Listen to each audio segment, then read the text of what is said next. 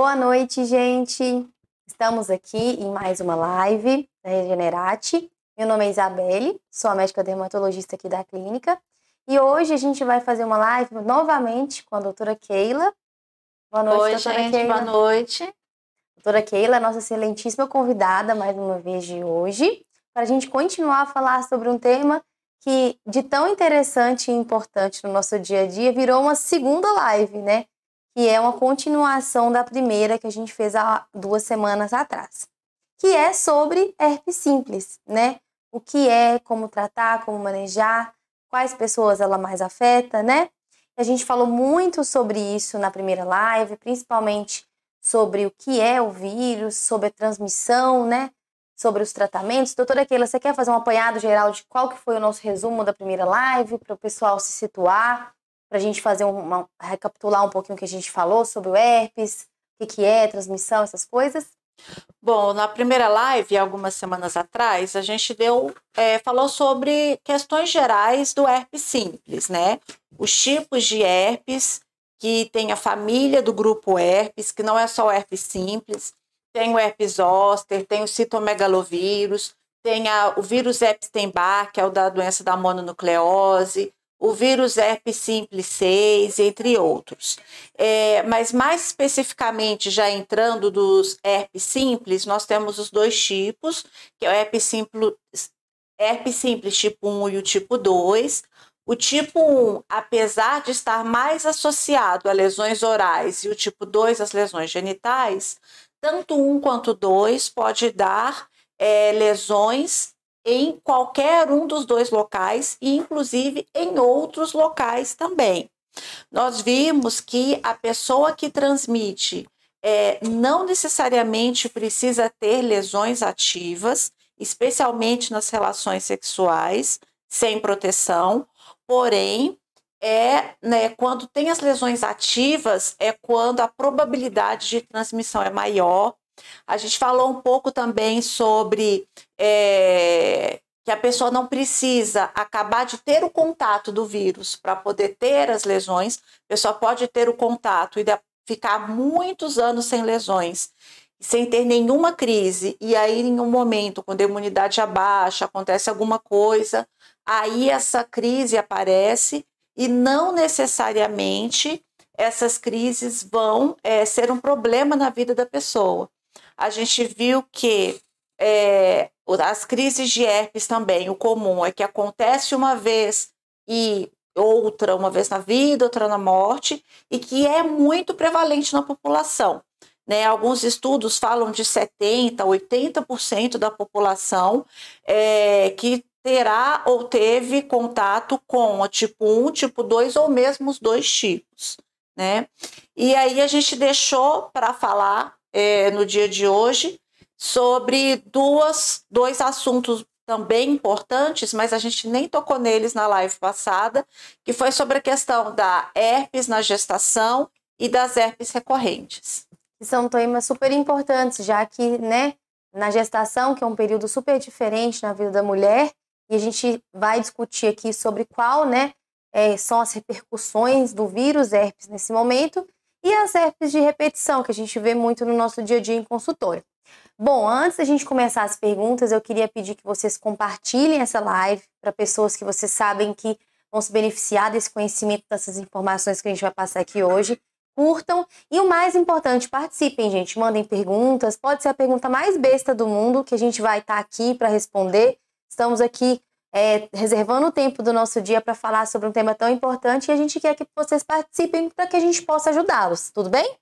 Então, começando, eu vou perguntar para a doutora Keila. A gente falou, né, da questão da, do vírus, né, da última live, a gente falou que o vírus herpes, né, está presente na maioria da população, segundo estudos populacionais. Algumas pessoas vêm a apresentar esse vírus, né, e tem pessoas também que às vezes não apresentam somente a manifestação simples, digamos assim, do herpes, né?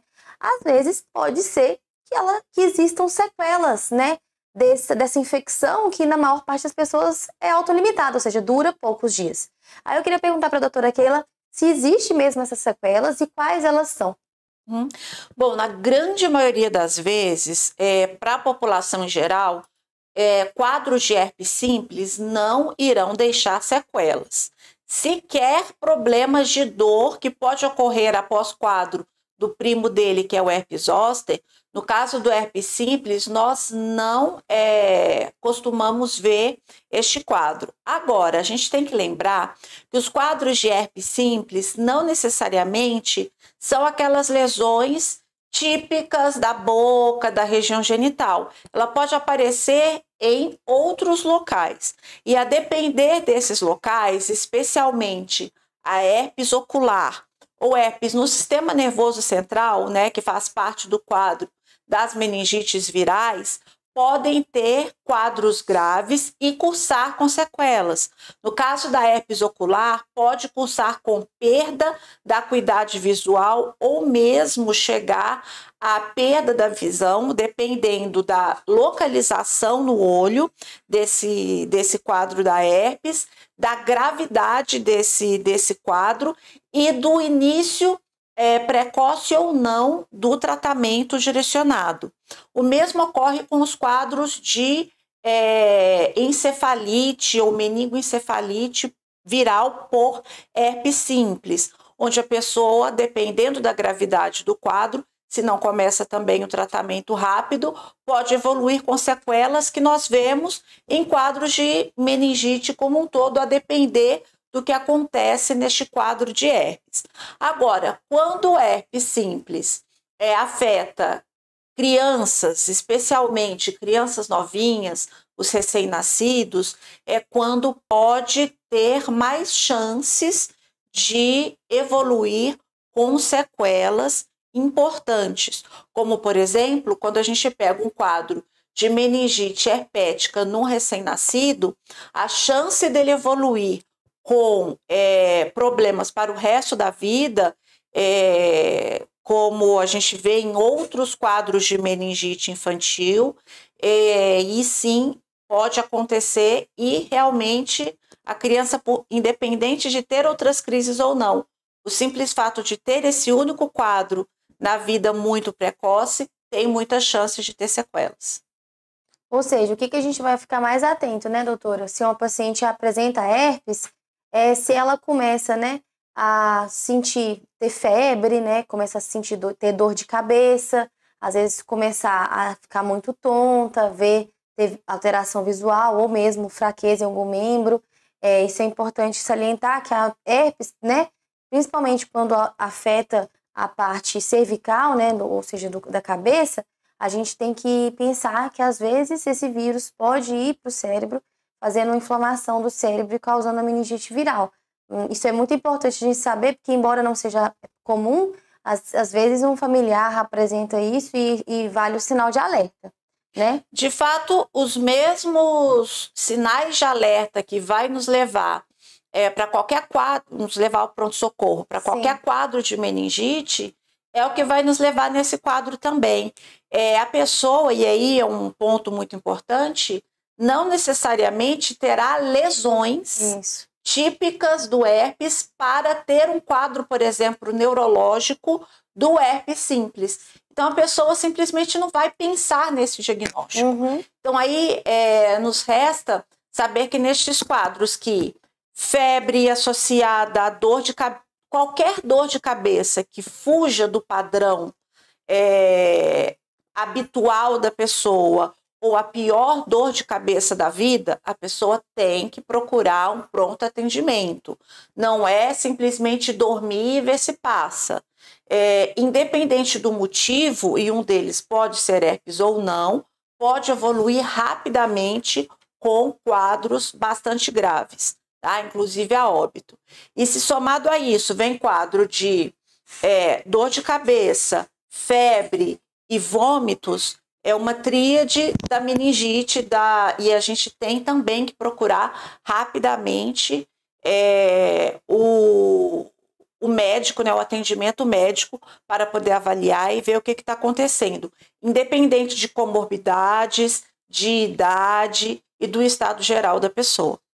É, do ponto de vista cutâneo, é importante observar que a herpes na pele, quando ela tem lesões perilabiais, né, regi região genital, ela não gera sequelas, ou seja, ela vai embora e a pele fica igualzinho anteriormente, não gera cicatriz. É uma lesão autolimitada que a gente não espera que dê cicatriz. Se ela começar a dar cicatriz, a gente pensa em outras doenças, que não seja herpes. É muito é incomum isso acontecer, tá bom, gente? É importante lembrar isso também. O que pode acontecer no caso das crises em pele é ter uma complicação de infecção secundária e a depender da evolução dessa lesão, da gravidade dessa lesão, aí pode ter uma cicatriz. Mas aí já não seria pelo quadro pelo da herpes em si, e sim pela complicação da infecção bacteriana secundária.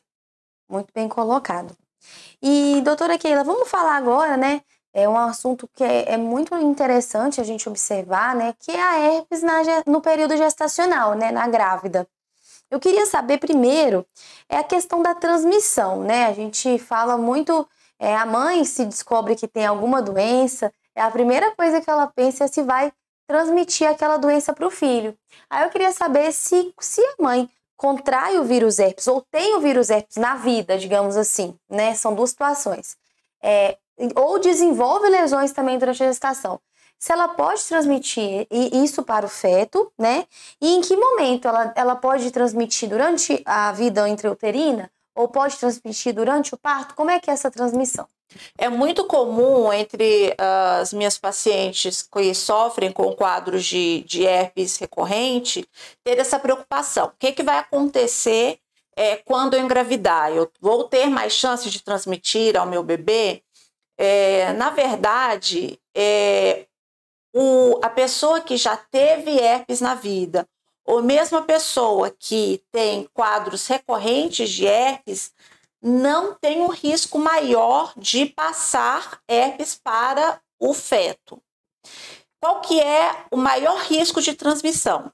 Quando a mulher tem o primeiro contato da vida durante a gestação, principalmente quando este primeiro contato ocorre no terceiro trimestre da gestação. É quando tem maior chance de, tendo uma alta carga viral, do vírus no organismo, porque acabou de ter o contato, então não tem anticorpos para estar combatendo. Então, esse grande volume de vírus facilmente passa pela barreira placentária e na terceira, no terceiro trimestre, que é quando é, os vasos estão maiores, é quando pode é, atravessar de forma mais fácil e, consequentemente, chegar até o bebê. Fora isso, é, se a mulher tem uma crise de herpes genital no momento do parto e é um parto natural, aí obviamente o bebê vai ter chances maiores de ter a infecção, é, porque ele vai ter o um contato direto com as lesões ativas durante o trabalho de parto. Então, uma lesão genital ativa no momento do trabalho de parto seria, por exemplo, uma contraindicação ao parto, ao parto vaginal e teria que se fazer por meio de, de cesárea. É, isso é importante lembrar, né? Porque é, a importância de examinar né, o, o, o ginecologista obstetra, olhar o, a, a, região perineal da paciente e perguntar se tem algum sintoma ali, que às vezes o parto natural é super desejado, mas infelizmente, é, por conta também das alterações hormonais na gestação, ocorre uma recorrência de herpes genital e isso pode ser contraindicação ao parto vaginal, se tendo que se fazer cesárea só por conta disso. Olha para vocês verem como que a herpes, se transmitida para o recém-nascido, pode ser grave é um quadro, às vezes, grave mesmo. Não é igual é, quando o adulto pega, que é uma lesãozinha pequena. O recém-nascido pode ter quadros né, é, mais floridos, digamos assim. Então, realmente é, é importante a gente salientar essa questão da contraindicação ao parto vaginal, na maior parte dos casos, quando a grávida, no momento do parto, tem lesões ativas na região genital, tá? É, e, é, doutora, durante a gestação, né, quais os riscos da infecção pelos herpes, pelo herpes simples? Por exemplo, a grávida tem o herpes, quais são os riscos? riscos? É, no, o, no caso da gestante, é a mesma coisa de estar fora do período gestacional. Não tem maior risco para gestante. Não tem maior risco para gestante. O problema mesmo é para o bebê ou para o, o, a gestação em si. Eu explico. No caso do bebê, pode ocorrer a infecção neonatal, isso a gente vai falar mais para frente. Pode acontecer malformações do bebê dentro do útero, caso ele se infecte durante o período de formação do bebê. Se ele se infectar no finalzinho, que é no terceiro trimestre da gestação, que o bebê já está todo formadinho e ele está só crescendo, pode ocorrer um crescimento intrauterino retardado, que é o que o bebê ele cresce menos do que ele deveria e também pode aumentar os riscos de um parto prematuro. Ótimo. Gente, gente, aproveitem e mandem suas perguntas. E a gente está aqui é, esclarecendo esse assunto, mas para vocês participarem também. Não deixem de compartilhar também essa live e também perguntar. Façam perguntas para a gente, para a gente poder responder. Enquanto isso, eu vou perguntando para a doutora Keila, que também alguma dessas aqui são minhas dúvidas. É, e, doutora, você falou a questão da, da, da palavra neonatal, né? Herpes neonatal. E aí eu queria perguntar, você falou que iria falar, né? Chegamos a esse momento de como que é, o que, que é herpes neonatal, digamos assim, qual que é a definição de herpes neonatal e quais são as suas manifestações no neonato. Uhum. Neonatal é o recém-nascido, é o bebezinho desde o momento que ele nasce até os 28, 28 dias, dias após o nascimento. É o que a gente chama de neonato recém-nascido. Bom, herpes neonatal é aquele neném que vai é, receber o vírus, né, ter o primeiro contato com o vírus é, durante a sua gestação, ou seja, dentro da barriga da mãe, ou imediatamente após o parto ou periparto, logo após o parto. É, e isso pode acontecer, se manifestar de várias formas. É, tem três principais, que é a manifestação pele, olho e boca, que são manifestações com lesões mesmo, e aí lembra um pouco aquelas lesões de quando o adulto tem a crise pela primeira vez e acontece quando ele acaba de ter o contato e logo já tem os sintomas, que geralmente cursa com estomatite, que é aqueles quadros mais exuberantes. Só que a gente tem que lembrar que o recém-nascido tem a imunidade ainda imatura, hum, tem uma imunossupressão. Então, essas lesões, no caso dele, serão bem mais graves e extensas. E vai acometer essas três regiões, por isso que recebe esse nome: doença, pele olho e boca, podendo levar, por exemplo, a problemas oculares, porque vai acometer o olho. É, a parte da pele pode ser bem extensa, chegando a acometer inclusive o corpinho inteiro do bebê. Outra manifestação é a doença do sistema nervoso central. Um terço dos quadros de herpes neonatais cursam com, é, acaba afetando o sistema nervoso central ou pode só afetar o sistema nervoso central e nem ter lesões visíveis. É o que a gente estava comentando mais cedo, e daí a importância de lembrar deste diagnóstico para poder fazer o diagnóstico diferencial e iniciar rapidamente o tratamento. Porque a mãe pode não ter crise durante a gestação, ela teve o primeiro contato, uhum. não teve a crise, o neném pega, e vai manifestar com um quadro de meningite, letargia ou irritabilidade, febre, convulsões, esse tipo de coisa. E uma outra manifestação também é a infecção disseminada. E quando eu falo infecção disseminada pelo herpes simples no neném, eu não estou me referindo apenas a lesões disseminadas de pele. É infecção disseminada em todos os órgãos pele, sistema nervoso central, pulmão, é, fígado, rim, olho, coração. Então, é um quadro extremamente grave que pode, inclusive, levar ao óbito. Ótimo. E doutora, surgiu uma pergunta aqui, é, duas perguntas na verdade. A primeira é da Luciana, e aí vale um esclarecimento, porque ela pergunta se o cobreiro é o mesmo de herpes zoster. Aí eu acho que vale da doutora a gente tentar diferenciar rapidamente o que é o herpes simples e o zoster, né? Porque são diferentes. E se o cobreiro é o herpes zoster, né? O famoso cobreiro. Isso, o cobreiro é o como comumente é chamado o herpes zoster. Mas como eu comentei no início, o herpes zoster ele não tem nada a ver com herpes simples. Eles são parentes, são primos. Ambos fazem parte da família do grupo herpes. Mas o herpes zoster é o vírus da catapora, que a gente tem contato geralmente na infância, e quando ele reativa na vida adulta, especialmente em idosos, que é o mais comum, ele vai aparecer em forma do herpes zoster. Já o herpes simples, ele vai aparecer ao longo da vida por crises e outras coisas que diferenciam um do outro, a forma de manifestação também. O herpes zoster, o vírus, ele vai, é, o vírus reativando, ele vai pegar aquele nervo, o nervinho. Então, ele vai pegar a área de inervação, é, o que a gente chama de dermátomo.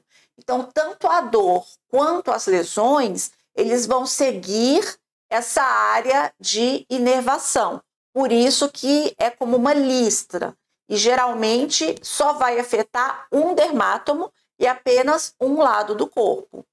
Quando a gente tem uma lesão única ou poucas lesões, a gente vai pensar em herpes simples, que pode afetar não apenas boca e ou genitais, como qualquer outra parte do corpo, mas serão lesões únicas. O, a área dela, a forma como ela se apresenta, a diferenciação dela é clínica, porque é bem diferente do exame clínico que a gente vê no herpes zoster.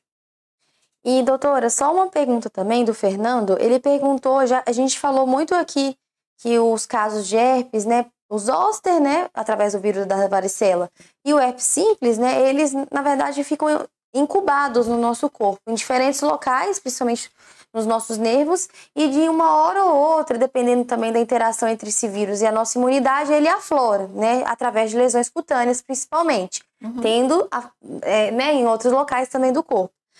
Ou seja, não tem cura. A verdade é essa, não tem como pegar o vírus ali, matar ele e esterilizar a pessoa e o, o, o vírus sumir. Realmente não tem cura. E aí ele perguntou, já o que que faz para passar, né, no vírus herpes simples, já que não existe essa cura? O tratamento é da crise em si, ou seja, uma vez que aparece a crise, os antivirais irão tratar aquela crise, mas que podem evoluir e desaparecer mesmo sem o tratamento específico. No caso, principalmente das lesões cutâneas, vai passar sem maiores problemas. Se a gente usa os antivirais, essas lesões vão durar menos tempo e com menos risco de ter qualquer complicação. Mas mesmo sem os antivirais, elas vão passar. E aí, o principal é prevenção dela, ou mesmo para prevenir outras crises, tem a ver totalmente com a nossa imunidade como um todo. Ótimo. E agora vamos voltar à nossa, né, o que a gente estava falando antes, que era sobre a herpes neonatal, né? A doutora explicou que existem vários tipos de acometimento da herpes no, no órgão, no, desculpa, no corpo do recém-nascido, que geralmente é até 28 dias, né, no neonato. Uhum. E aí eu queria perguntar para a doutora qual que é, né? A gente acabou de falar de tratamento versus cura da herpes. Eu, eu queria saber, já que não tem cura, qual que seria o tratamento no recém-nascido? É, no caso do recém-nascido, o tratamento é fundamental. E aí a gente tem que lembrar que não é porque ele teve que ele vai evoluir mal. Tudo vai depender da gravidade do quadro, da forma como se manifesta, mas principalmente do início precoce do tratamento certo, que é o antiviral e em dose correta. Então, a gente, como não é um tratamento é, não tóxico, um tratamento tranquilo, porque os antivirais, especialmente no recém-nascido, pode cursar com a sua toxicidade. Então a gente precisa começar o tratamento assim que suspeita do diagnóstico e correr atrás da confirmação desse diagnóstico. Agora, é, o tratamento passa tanto pelo tratamento específico antiviral, quanto o suporte clínico que o neném vai precisar conforme os sintomas se apresentarem e o tratamento das próprias complicações. Então, eu posso ter que, por exemplo, cuidar da parte do pulmão da criança, é, do rim, por exemplo, com terapia renal substitutiva, até a criança se recuperar, o rim se recuperar. Então, o tratamento do bebê vai ser basicamente com antivirais e o suporte clínico e tratamento das complicações conforme for a necessidade. E doutora, falando em complicações, quais são as principais que você vê no recém-nascido? As principais complicações estão relacionadas com o quadro neurológico. E aí vai a convulsão em si, né? É, quadros é, do sangue, alterações, por exemplo, de glicemia. O, eles tendem a ficar com a glicemia mais baixa, hipoglicêmicos, alteração dos eletrólitos, que são íons do nosso sangue, que nós precisamos ter um equilíbrio para nos manter vivos, e daí a importância é, deste suporte clínico, alterações respiratórias, então muitas vezes precisa de um suporte ventilatório, é, complicações como coagulação intravascular disseminada, são quadros muito graves porque altera as plaquetas e, a, e, o consumo de plaquetas e faz com que o paciente comece a coagular o corpo como um todo, é, infecções bacterianas secundárias que também podem ser bastante graves. Por isso que o manejo tem que ser muitas vezes em terapia intensiva e com a equipe bastante capacitada. Ótimo. É, e aí, doutora, a gente falou, né, que quando a mãe, né, é, depois da mãe já ter tido o neném, o neném já cresceu, e pensando que ele já não é mais um recém-nascido, pensando que é uma criança.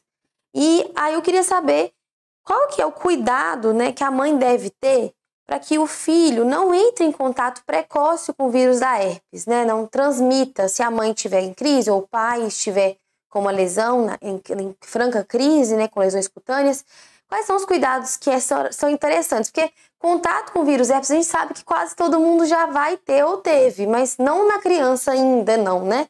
Então, quais são esses cuidados para evitar essa transmissão na uhum. criança?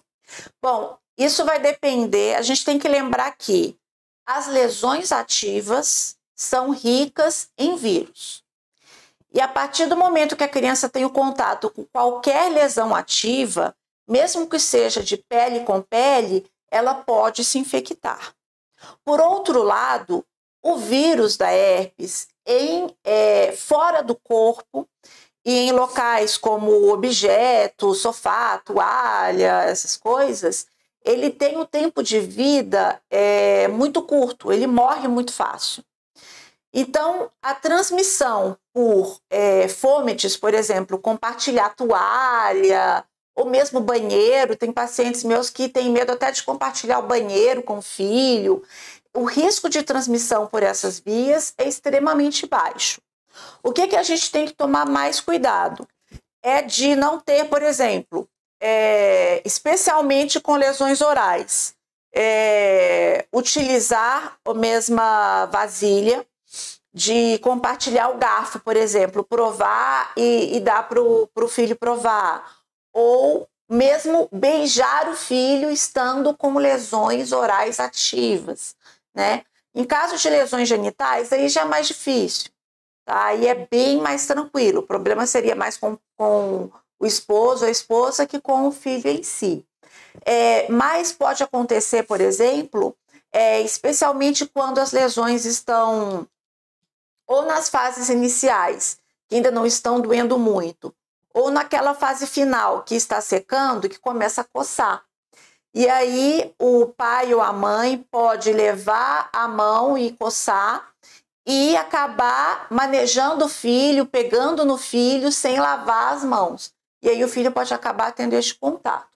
Então o risco maior é contato direto das lesões, indireto compartilhando é, talheres e copos, e indireto, assim que eu tocar na, na ferida com a mão, lavar a mão imediatamente, para não acontecer de eu acabar esquecendo e é, trocando a fralda, ou mesmo cuidando do filho ou tocando no filho e acabar passando o vírus para o filho.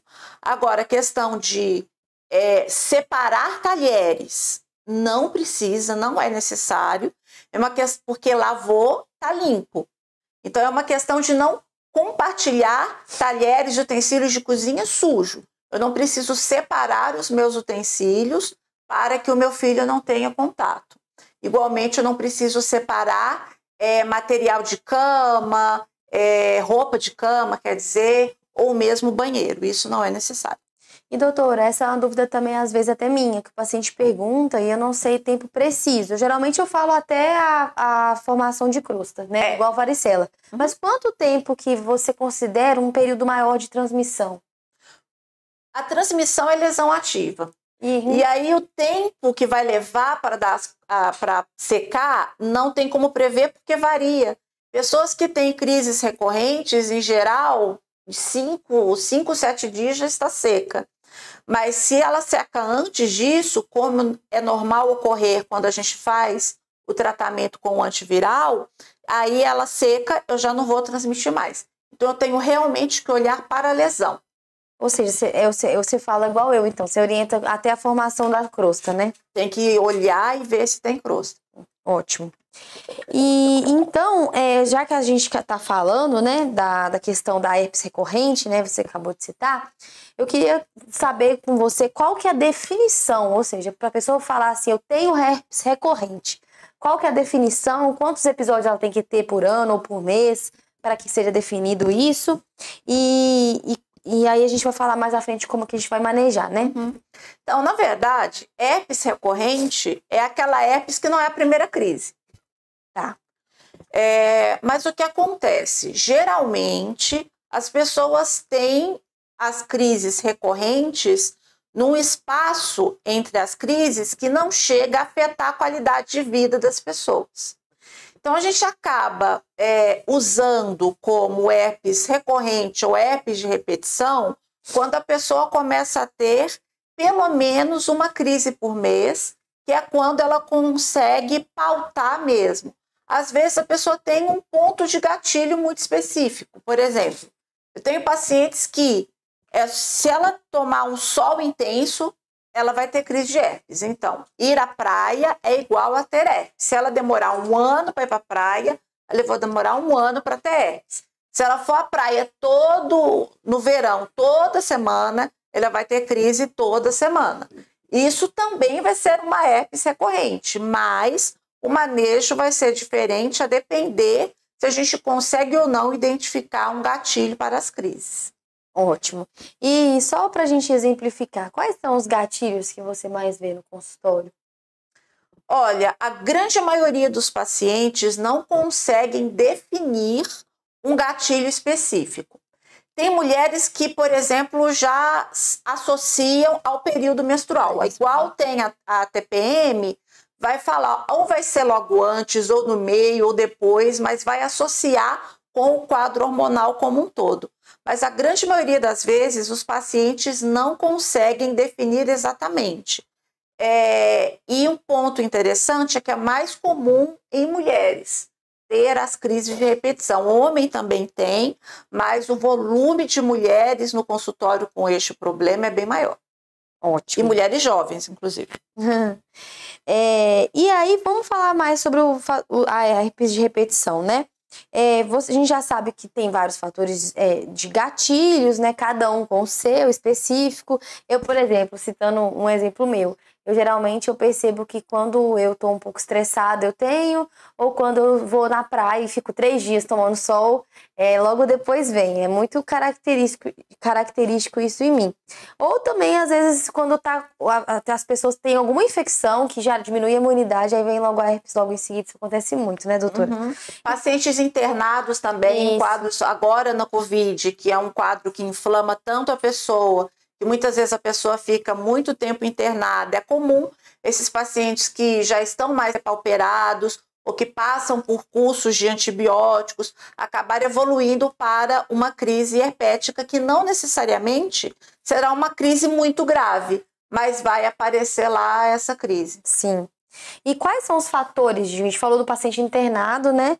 Mas que provavelmente não é de repetição, porque ele não vai ficar internado muito tempo, mas pensando no fator de risco das pessoas é, não internadas, que não são hospitalizadas. Para uma pessoa ter, ter herpes várias vezes, assim, de re repetindo, quais são os fatores de risco que você mais nota? Quando a pessoa começa a ter problemas com a recorrência das crises, e não significa que a pessoa começou a ter crise hoje, ela vai começar a ter crise de repetição a todo momento.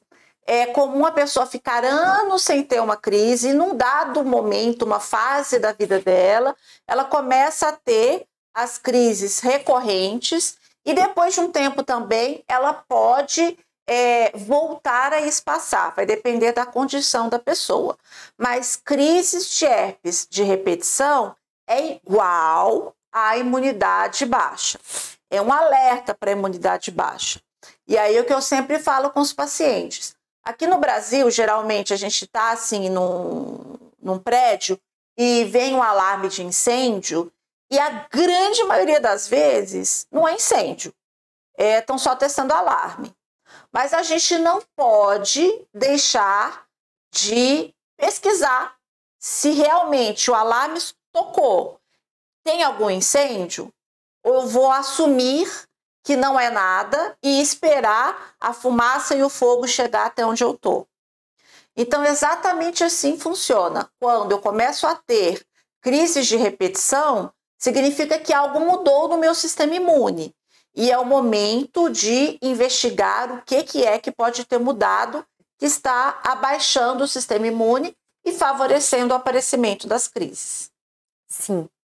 E é, pensando né, nesses fatores de risco também, nos nossos hábitos, pensar também na questão dos gatilhos que a gente tem que né, evitar, sabendo que causa né, a herpes, quais são é, as nossas medidas, né, que a gente pode fazer para prevenir essas repetições de crise, tanto medidas comportamentais quanto farmacológicas, né, em questão de medicamento. Uhum. Bom, falando que herpes é igual à imunidade baixa, é, a gente precisa investigar esse que, que é que aconteceu com a imunidade. Mas assim como o prédio que tem o alarme do incêndio, a grande maioria das vezes este problema de imunidade baixa não vai estar relacionado a uma doença de imunidade baixa, como, por exemplo, uma imunodeficiência primária, um câncer, uma AIDS. Geralmente não vai ter relação com isso. O que eu mais vejo no consultório é o paciente começar a ter herpes de repetição em momentos é, de desgaste emocional grande seja estresse, seja ansiedade, seja depressão, noite mal dormida, é, um estresse por causa de uma prova na faculdade, problema no trabalho, esse tipo de coisa. É, muitas vezes a pessoa ela não chega sequer a perceber que isso está afetando. É como se o corpo estivesse pedindo socorro. É o, o alerta do corpo. Né? A pessoa, por exemplo, acha que dorme mal a vida inteira e não teve mudança. E é interessante a gente ver, é, mesmo pacientes, por exemplo, com AIDS, que têm imunidade extremamente baixa, que pode ter infecções é, neurológicas, pulmonares, por bactérias, que só pegam quem tem imunidade baixa, essas pessoas, via de regra, não fica tendo quadros de recorrência de crises de herpes, a não ser que essas pessoas sejam ansiosas, estressadas, deprimidas e tal. Claro, se eu olhar para o mundo de pessoas com ansiedade, não significa que todas as pessoas que têm ansiedade vão ter quadros de herpes de repetição. Mas se eu olho o grupo das pessoas que têm herpes de repetição, a grande maioria delas estão passando por problemas de depressão, ansiedade, cansaço, estresse, porque o que, que acontece? É, o nosso sistema imune ele é como um exército com vários destacamentos. Tem a parte moral, tem a parte celular e tem várias coisas que são atribuídas à formação, que ajudam na formação do nosso sistema imune. Logo, várias coisas também podem prejudicá-lo. Uma queda de alguma vitamina, é, a questão, até mesmo receber uma vacina, ou ter uma infecção, ou tomar uma medicação que nem que seja antibiótico, mas que vai forçar o meu sistema imune de alguma forma, algum outro tratamento, não necessariamente um tratamento que vai abaixar a imunidade, como um corticoide, mas que acaba forçando o meu sistema imune como um todo, e a parte emocional, a parte alimentar, o cigarro, o álcool, o estado inflamatório como um todo. Então, a palavra inflamação aqui também é uma palavra-chave, além da palavra imunidade, porque uma pessoa inflamada é uma pessoa cuja imunidade também não está normal. E aí nós vemos algumas coisas. É quando alguns pacientes relatam que tem alguns alimentos, por exemplo, eles podem comer e que sentem que aumentam as chances de ter crise, por exemplo.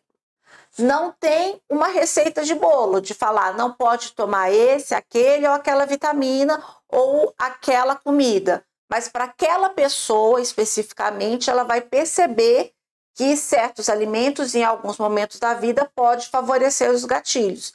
É parecido com o que acontece com a alergia, é muito de tentativa e erro, mas a grande maioria das vezes não adianta. O fator emocional, o cansaço, é, noite mal dormida, o estresse, a depressão, é o mais importante nesse quadro. Isso é super legal saber, né, gente? Porque às vezes a gente pensa em infecção, né? Já pensa que logo é a imunidade que tá baixa, vai na. Aí a pessoa, né, fica pensando que tá tendo herpes todo mês, vai logo na farmácia, gasta dinheiro com vitamina, né, doutora? É, às vezes precisa até tomar remédio para herpes mesmo, né, profilaticamente, tá? Ciclovir. Mas assim, às vezes tem top de vitamina, vitamina C, achando que a imunidade está baixa, e, na verdade, é, é, muito a regulação de todo o organismo. A gente já ouviram falar que a saúde, né? Ela é um bem-estar emocional, é um bem-estar físico, é um bem-estar espiritual, né? Saúde não é somente a parte orgânica do nosso corpo, né? Saúde, ela engloba vários outros quesitos que às vezes são até meio subjetivos para o médico tentar abordar. Às vezes a pessoa tem que ter um autoconhecimento e procurar se autoconhecer de outras formas. Mas a gente sabe quando a nossa saúde física tá ok, tá malhado, tá bonito, bonito, cabelo bonito e tudo, mas às vezes a espiritual e a emocional não estão bem. E isso pode ser com certeza gatilho de herpes de repetição, né, doutora? É, o equilíbrio. É o equilíbrio né? de tudo, né? E eu acabo vendo, óbvio, com aquela toda aquela ansiedade de, de, de melhorar e acaba às vezes até entrando num ciclo vicioso. E é algo parecido com o que acontece com as pessoas obesas e que têm dificuldade para emagrecer. Não existe uma fórmula mágica. Tem que ser feito o passo a passo. É um processo e é um processo contínuo. Então, eu não tenho um creme que eu vou passar na barriga e vou acordar e amanhecer 6 quilos é, mais magra. Não existe esse tipo de milagre assim como para nossa imunidade. Oxalá tivesse um polivitamínico, um comprimido mágico que eu tome e resolveu todos os problemas. Especialmente se tratando de apps de repetição, é, não é bem assim que a banda toca. Em algumas situações, vai sim ter a, a indicação de se tomar vitaminas, mas para isso, para a gente não jogar o dinheiro fora, a gente tem que medir mesmo no sangue cada vitamina, porque muitas vezes, o, se eu tiver alguma vitamina baixa, o polivitamínico não vai resolver o meu problema, porque ele tem um pouquinho de um monte de coisa. E se eu tiver, por exemplo, a vitamina D baixa, eu vou precisar só da vitamina D, mas de uma quantidade tal de vitamina D que aquele polivitamínico não terá. Daí a importância de se fazer os exames antes de sair comprando qualquer coisa só porque sim. Exatamente, por isso que é importante sempre procurar o seu médico, contar para ele a sua história, que ele vai saber melhor do que ninguém te ajudar, ou se ele não puder te ajudar tanto, ele pode te oferecer pelo menos o caminho para que você percorra um caminho que seja mais, né, é, assertivo e que você consiga alcançar a sua cura e seu controle da sua herpes de repetição, né? É, e aí, a gente estava falando agora, né, doutora, da questão das vitaminas, da questão do equilíbrio de vários pilares da nossa saúde, que às vezes não é só com vitamina que a gente melhora a imunidade, né? Aí eu queria perguntar para você, eu sei que é uma pergunta muito ampla, né? Que vale inclusive uma live só para falar sobre isso, mas como que a senhora orienta os seus pacientes que quando eles falam assim, doutora, eu estou sentindo que a minha imunidade está baixa. Como que eu aumento a minha imunidade? O que, que você fala para ele? Assim? O que, que você prescreve? Vamos, vamos discutir um pouquinho sobre isso. Uhum. Bom, quando o paciente sente que a imunidade está baixa, a primeira coisa a gente tem que ver o, o que, que aconteceu, o né? O que, que é que aconteceu? Uhum. Por que, que ele está sentindo que a imunidade está baixa? Porque tem algumas coisas que vai significar realmente que a imunidade está baixa uhum. e outras não necessariamente. É, explico. Quando a pessoa tem um quadro de sapinho, por exemplo, que está tendo é, fungo, candidíase na boca, ou mesmo é, candidíase esofagiana, que é lá no esôfago aparece esse fungo. É um alarme importantíssimo de que a imunidade está baixa, uhum. assim como própria herpes de repetição. Agora, se a pessoa está tendo, por exemplo, rinite de repetição, não necessariamente ela está com problema de imunidade baixa. A pessoa pode estar alérgica, por exemplo, e estar em um ambiente que tem muito ácaro, ou ambiente com ar-condicionado muito. É, é, que não é limpo e aquele ambiente mais fechado, ou mesmo tem problema é, de desvio de septo e uma rinite alérgica. Então a pessoa vai ter frequentemente sintomas respiratórios e não necessariamente ela está com um problema exato de imunidade. Ou a mulher tem infecção urinária de repetição. Ela está tendo só infecção urinária de repetição e nenhuma outra infecção de repetição. Não significa que a imunidade dela esteja baixa. Muitas vezes é uma questão do, de proteção hormonal, da flora bacteriana intestinal, ou mesmo de cuidados que a mulher pode ter é, na limpeza e que pode estar favorecendo, ou até mesmo alterações anatômicas ou da função da bexiga, e nada a ver necessariamente com a imunidade como um todo. Então, quando o paciente chega e fala, tem imunidade baixa, a primeira coisa que a gente tem que entender é o que, que é que ele está chamando de imunidade baixa. Por outro lado, tem algumas situações que a gente sabe que a imunidade vai abaixar. Não necessariamente vai trazer alterações dos exames de sangue, por exemplo. Sim, é. Não adianta ficar pedindo bateria de exame de sangue. Tem muita gente que vai em médico para isso, né? Ah, fazer um check-up para ver como é que tá a minha saúde. A pessoa não faz exercício nenhuma vez por semana, né, doutora? É, come tudo errado, aí os exames vêm perfeitos, né? Não vem com colesterol aumentado, tá tudo normal, vitaminas normal. E a pessoa olha para aquele exame que é um papel, né? E fala que a saúde dela tá boa. A saúde, gente, não é medida em papel. Ela, claro, que se tiver coisas alteradas, a gente vai suspeitar que a saúde da pessoa não tá boa. Mas o fato dela estar tá com todos os exames ok, não quer dizer que ela é uma pessoa saudável, se ela é sedentária, se ela não aguenta subir uma escada sem ficar com falta de ar, se ela bebe todo dia, se ela fuma. Isso aí é muito subjetivo e por isso que você tem que conversar direitinho com seu médico sobre imunidade, né? Uhum. Os exames de sangue, eles fazem parte das armas que a gente tem para ajudar a avaliar, mas eles fazem parte desse arsenal, não são as, não, não são as únicas coisas que a gente precisa lançar mão. Uma pessoa que está dormindo mal, por exemplo, não tem como ela estar com a imunidade dela normal. Não importa que os exames estejam bons. Sim. E essa conta vai chegar mais cedo ou mais tarde, de alguma forma ou de outra. Então, esse equilíbrio que a gente busca, tanto mental quanto físico, é, a alimentação, ele tem que ser uma constante para nós alcançarmos não apenas o estado de saúde hoje, como uma longevidade no futuro. E existem, é, para herpes, né, doutora, a questão da. Tem, cada paciente tem uma mandinga, né? Às vezes tem médico, médicos também que têm algumas práticas ou começam a, a, criar seus próprios métodos, né? Tem pacientes que adotam. É, fora tirar os gatilhos que a gente conversou, né? Cada pessoa sabe um gatilho. Uhum. Inclusive o Erasmo é, comentou aqui que ele sempre tem herpes quando ele está estressado, né? Então, cada pessoa sabe o gatilho que causa, costuma evitar, ou não. Tem gente que, eu até queria falar isso que acho que a gente não falou, é, existem maneiras, né? De você sabe que você vai se expor àquele gatilho. Ah, por exemplo, você sabe que você vai estar muito estressado antes do casamento. Isso é um grande exemplo, né? De uma noiva que tem herpes de repetição, tá noiva, sabe que no mês antes ela vai ficar, né?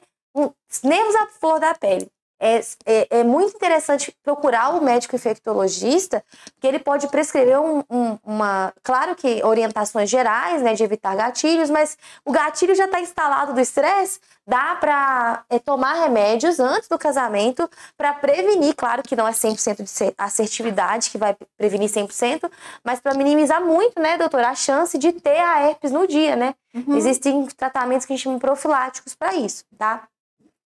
Mas eu queria perguntar para a doutora, sem ser isso, dos tratamentos naturais. Os pacientes perguntam, às vezes eles não querem tomar remédio há muito tempo, não querem, não gostam muito de, de tomar remédio.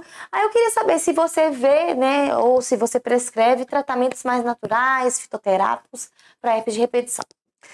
Então, é, tem muita gente vendendo muita coisa por aí, é, mas na prática, aquilo que tem realmente uma comprovação científica e uma grande assertividade para a grande maioria das pessoas é muito pouco. É, o que está mais preconizado, e eu sempre falo, olha, para algumas pessoas funciona como tirar as crises com a mão. Você não vai ter mais crise. E para outras pessoas é igual tomar água, não vai adiantar nada. Então, antes que a pessoa fale que eu enganei, eu já falo, eu falo, olha, tem que testar, porque para algumas pessoas vai adiantar e para outras pessoas não. O que a gente mais utiliza é a vitamina chamada L-lisine. O que, que ela faz? Ela vai é, saturar os receptores da arginina, que é as células que são ricas em arginina, elas replicam mais fácil os vírus do herpes. Então, tirar a arginina, ou seja, saturar esses receptores com a lisina, ajuda a diminuir as crises. E aí a gente vê a arginina, beleza. Então, teoricamente, pessoas que estão em surto e é, comem coisas ricas em arginina podem facilitar é, os surtos de herpes. É isso que eu ia perguntar. Uhum. Sobre os alimentos com arginina. É, então. É, alimentos como peito de peru. Amendoim. É, oi? Amendoim. Amendoim, né? O, os nuts. Uhum. É, eles são ricos em arginina e, teoricamente, podem ajudar a facilitar é, as crises. Por outro lado, se você for olhar o que, que a arginina faz, a arginina tem várias outras coisas Sim boas. Então, assim, não significa que retirar a arginina do, do cardápio vai fazer com que as crises acabem. O que eu vejo no meu dia a dia realmente é que, sinceramente, a dieta em si, ela tem muito pouco efeito. Eu também, eu vejo muito pouco efeito. Inclusive, já testei em mim e não, não dá tanto, então, assim, é, é mas é exatamente o que a gente falou. Eu acho que fica uma das grandes mensagens, né? É, de hoje. Eu acho que questão de de repetição não tem uma receita mágica. Cada pessoa vai achar o seu caminho, né, uhum. doutora?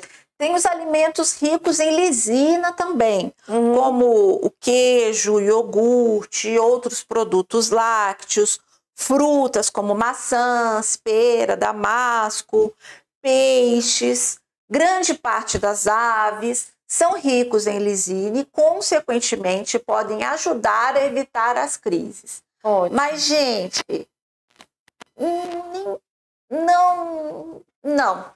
O que acaba acontecendo mesmo é até casos em que eu faço tratamento é, supressivo viral com o antiviral em dose diária por um ano, não tem uma eficácia tão grande na prevenção das lesões como tratar a cabeça. Aí, tá vendo, gente? Vocês têm que procurar tratar a cabeça de vocês se vocês estiverem com muita herpes. E como é que trata a cabeça? Não é só ir no psiquiatra, não, gente.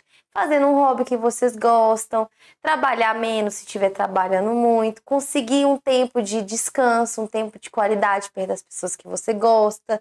Às vezes só de fazer, né, esse, esse melhorar esses detalhes da nossa vida, talvez seja o caminho para melhorar a imunidade, porque a imunidade ela tem muito a relação com nossa é o bem-estar mental, né, espiritual e, e, tudo, e também, consequentemente, diminuir tanto as infecções por herpes simples, né, doutora? Outra infecção que a gente pode até um dia falar sobre isso é a candidíase de repetição, né? Uhum. É outra coisa também que é, é uma doença que tem tratamento de remedicamento que a mulher toma pro resto do ano, às vezes não surte nenhum efeito, porque o desequilíbrio daquela flora ali vaginal, ele está muito relacionado também a uma, uma, inúmeras circunstâncias, inclusive o estresse, a depressão, a ansiedade, né? Uhum, exatamente. Vai ser uma boa ideia para a gente passar numa próxima live. gente, vocês têm mais perguntas? Porque a gente já acho que já falou tudo que a gente tinha para falar aqui hoje sobre herpes de repetição, herpes na gestação. É um tema muito legal, é amplo. É, a gente falou também um pouquinho sobre herpes zoster, que é o cobreiro, na live passada. A gente já esclareceu uma dúvida aqui. É, só vou. É, não é o tema de hoje, mas como perguntaram, é, pode ser o tema, inclusive, para uma próxima live, que eu acho interessantíssimo, que é sobre HPV, né?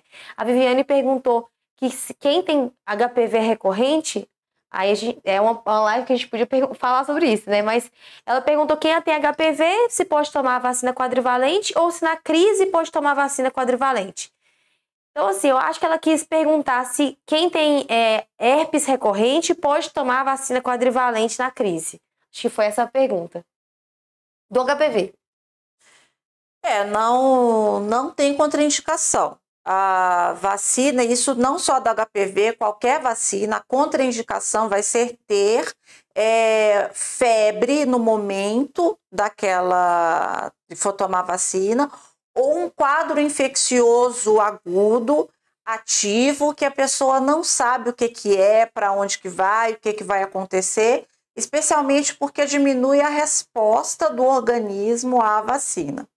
Agora, se ela estava se referindo à questão da crise do HPV para a vacina do HPV, o momento ideal para se tomar a vacina do HPV é antes de se ter as exposições, ou seja, antes de começar a, a vida, vida, sexual. sexual né? No entanto, mesmo a pessoa que já começou a vida sexual, ou até mesmo a pessoa que já teve é, um quadro confirmado de HPV, ela pode se beneficiar da vacina do HPV, mas ela não vai ter nenhum efeito sobre aquele HPV que a pessoa já teve contato. Ela vai proteger dos outros subtipos que, que a pessoa ainda não teve contato.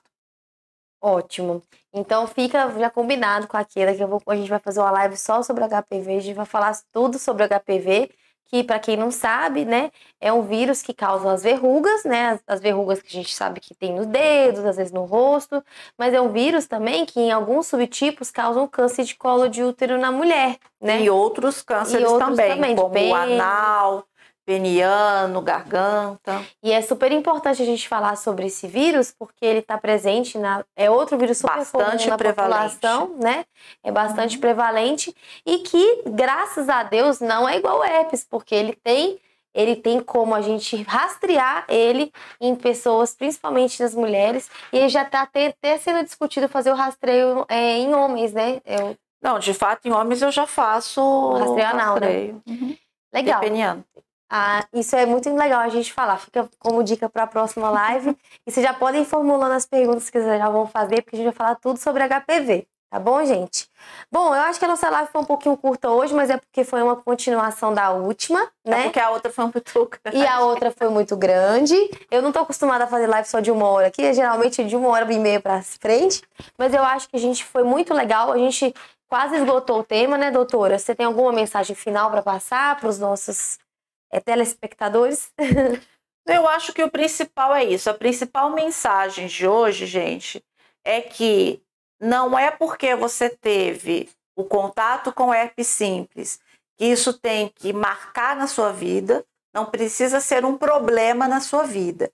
E se está sendo, procure um acompanhamento médico, porque pode sim deixar de ser, mas não existe receita milagrosa ou fácil. É um processo, assim como as melhores coisas da vida. Ótimo, eu acho que esse é importantíssimo a gente falar e mais uma vez aquela mensagem que eu disse, né? A saúde, ela não está somente nos exames de sangue que você vai colher e também não está somente no seu bem-estar físico, na forma como você se apresenta fisicamente, né?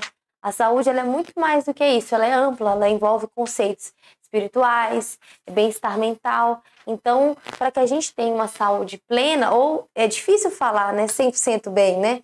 Acho que ninguém está 100% bem, mas pelo menos para a gente estar tá da melhor forma possível, para evitar infecções recorrentes, sejam elas quais forem, é, inclusive infecções virais, né? Tá todo mundo ficando doente todo dia. Aí é Covid, é resfriado, é cirrosite, ninguém sabe mais que está se passando, né? Mas para evitar esse tanto de infecção e também outras repercussões, não é tomando só vitamina, né? É a gente cuidando mesmo da nossa cabeça, ficando bem com a gente mesmo. E para isso, procurar profissionais capacitados para te ajudarem, tanto médicos quanto psicólogos, quanto outras é, áreas da nossa saúde que são tão importantes, né? Para a gente procurar um bem-estar, né? A gente tanto almeja. Bom, eu acho que é isso, gente. A gente conseguiu deixar tudo bem esclarecido. Quero agradecer muito a participação de vocês. Ficando qualquer dúvida, eu e a doutora Keila, é, os meninos vão colocar para vocês o nosso Instagram, para que vocês a, a nos adicionem, ou também, até mesmo nos nossos canais aqui do YouTube, podem deixar suas perguntas. Às vezes a, a dúvida vem depois e a gente está aqui pronto para esclarecer, tá bom? Uma boa noite para vocês e até a próxima live. Um beijo. Um abraço, até mais.